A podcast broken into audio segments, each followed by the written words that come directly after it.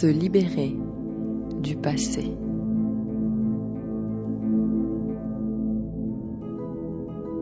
Qu'est-ce que l'instant présent? C'est l'addition ou la confrontation. Le vocabulaire sera choisi en fonction de la nature de la vibration que l'on y ressent. De tout ce qui est ici et maintenant et du poids ou de l'empreinte de toutes nos expériences passées. Ainsi,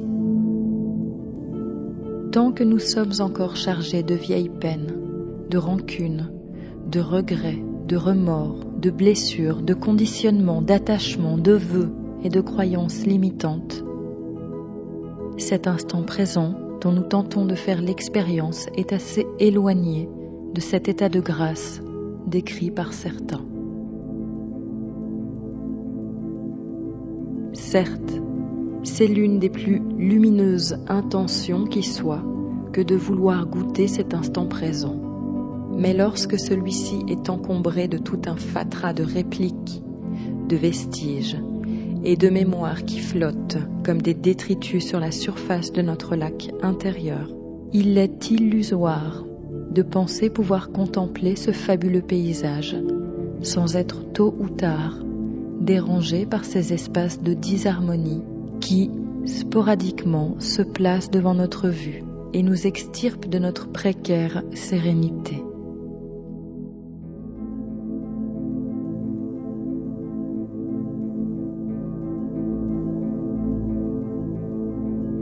Nous expérimentons cette vacuité temporelle, puis inéluctablement, notre passé nous rattrape, tel le contenu du casier judiciaire d'un délinquant qui referait surface en pleine période de reconstruction de sa virginité.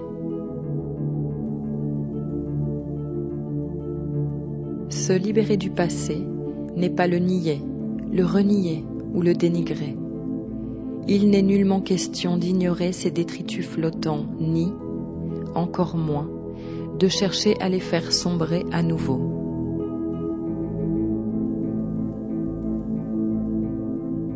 Ne change pas le passé, ni le réécrit. Ce qui a été, a été, qu'on l'accepte ou non.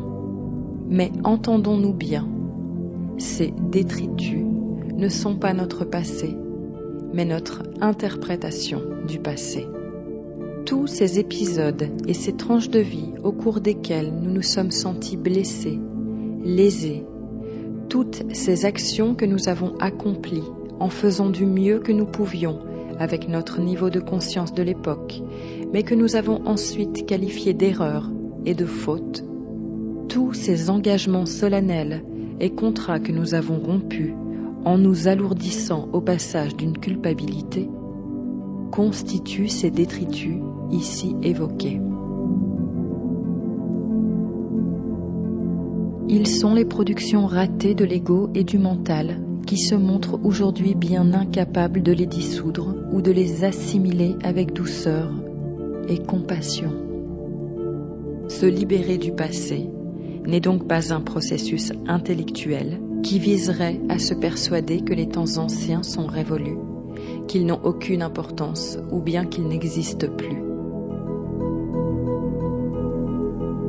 Oui, mentalement, beaucoup adhèrent aisément au principe, mais concrètement, dans la pratique du quotidien, lorsque sans cesse nos peurs nous rattrapent, sans cesse nos vieux schémas de pensée ressurgissent, sans cesse nos modes de fonctionnement ancestraux reprennent le pouvoir et nous privent de manifester notre plénitude en nous enfermant dans des projections futures, toujours aussi fondées sur l'expérience et non sur l'ouverture à l'inconnu Que devient cette belle persuasion mentale d'un passé prétendument révolu?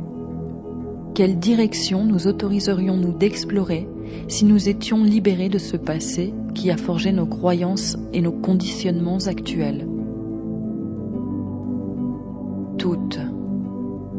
Les interdits que nous nous fixons, les empêchements d'être et d'agir qui nous saignent sont nos cadenas. J'ai peur d'échouer, donc je ne fais pas. J'ai peur d'être jugé par l'auditoire, donc je ne m'exprime pas. J'ai peur de souffrir dans une relation, donc je n'ouvre pas mon cœur. J'ai peur d'essuyer un refus, donc je ne demande pas. J'ai peur que cela se reproduise, donc je ne pardonne pas. J'ai peur de perdre, donc je ne joue pas. J'ai peur de me démunir, donc je ne donne pas. J'ai peur d'être seul, donc je ne me sépare pas. Dans une démarche de lucidité profonde, il est à examiner en conscience tous ces pas que nous n'accomplissons pas dans notre vie à cause de nos expériences passées douloureuses. Peu importe à ce titre que ces expériences rentrent dans le champ mémoriel actuel ou appartiennent à des temps antérieurs. Il ne s'agit pas, en effet, de déterminer la cause d'un frein ou d'un blocage, mais de mettre de la conscience sur ceci. Entendons-nous bien. Mettre de la conscience ne signifie pas simplement constater. Nous sommes nos propres médecins, nos propres guérisseurs. Si un médecin ne fait que constater une fracture ouverte sur la jambe de son patient, avouons que la blessure a peu de chances de se réduire par elle-même. L'étape qui suit le constat est donc celle de l'acceptation.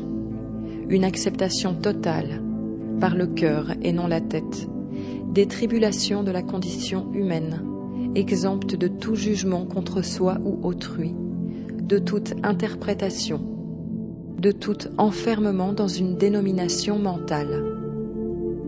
Accepter, c'est ne rien vouloir d'autre que ce qui a été. Accepter, c'est ne pas chercher à réécrire l'histoire à notre convenance actuelle. Tant que nous conservons au fond de nous une parcelle d'amertume ou de rancœur par rapport à ce qui a été, nous demeurons entièrement entravés par celle-ci. Ensuite, et presque concomitamment, vient le temps de l'accueil c'est-à-dire le moment où il est question de se laisser emplir, envahir même, par la sensation corporelle du nœud constaté et accepté. Ce n'est pas un temps d'analyse psychologique, mais un temps de ressenti profond, dans le corps physique, de cette présence oppressante, sourde, douloureuse, contraignante ou invalidante et il s'agit ici de lui laisser toute la place et tout le temps nécessaire jusqu'à ressentir une sorte de de cette densité émotionnelle dans notre matière corporelle.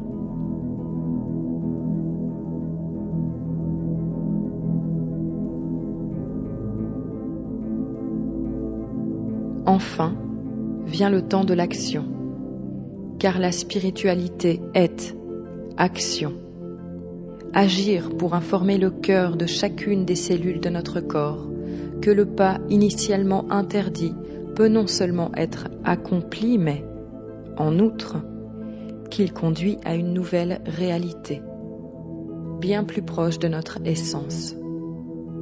Effectivement, pour ancrer dans le présent la libération du passé et pour intégrer cette information dans notre ADN, il nous faut désormais valider ce processus dans la matière.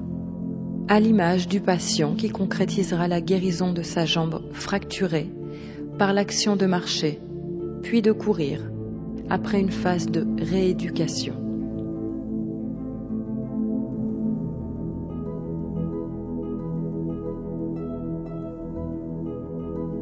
En vérité, cette dernière étape celle de l'action est, n'en déplaise à certaines conceptions éthérées, la plus spirituelle de toutes, car chaque pas, aussi petit soit-il, sème des graines de conscience dans des terres qui, depuis des éons, étaient tenues pour infertiles.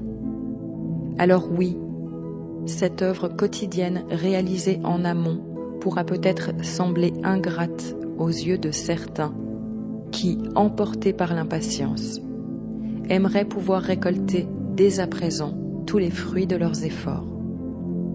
À ces êtres, je poserai juste une question. Les efforts accomplis appartiennent-ils au passé ou au présent?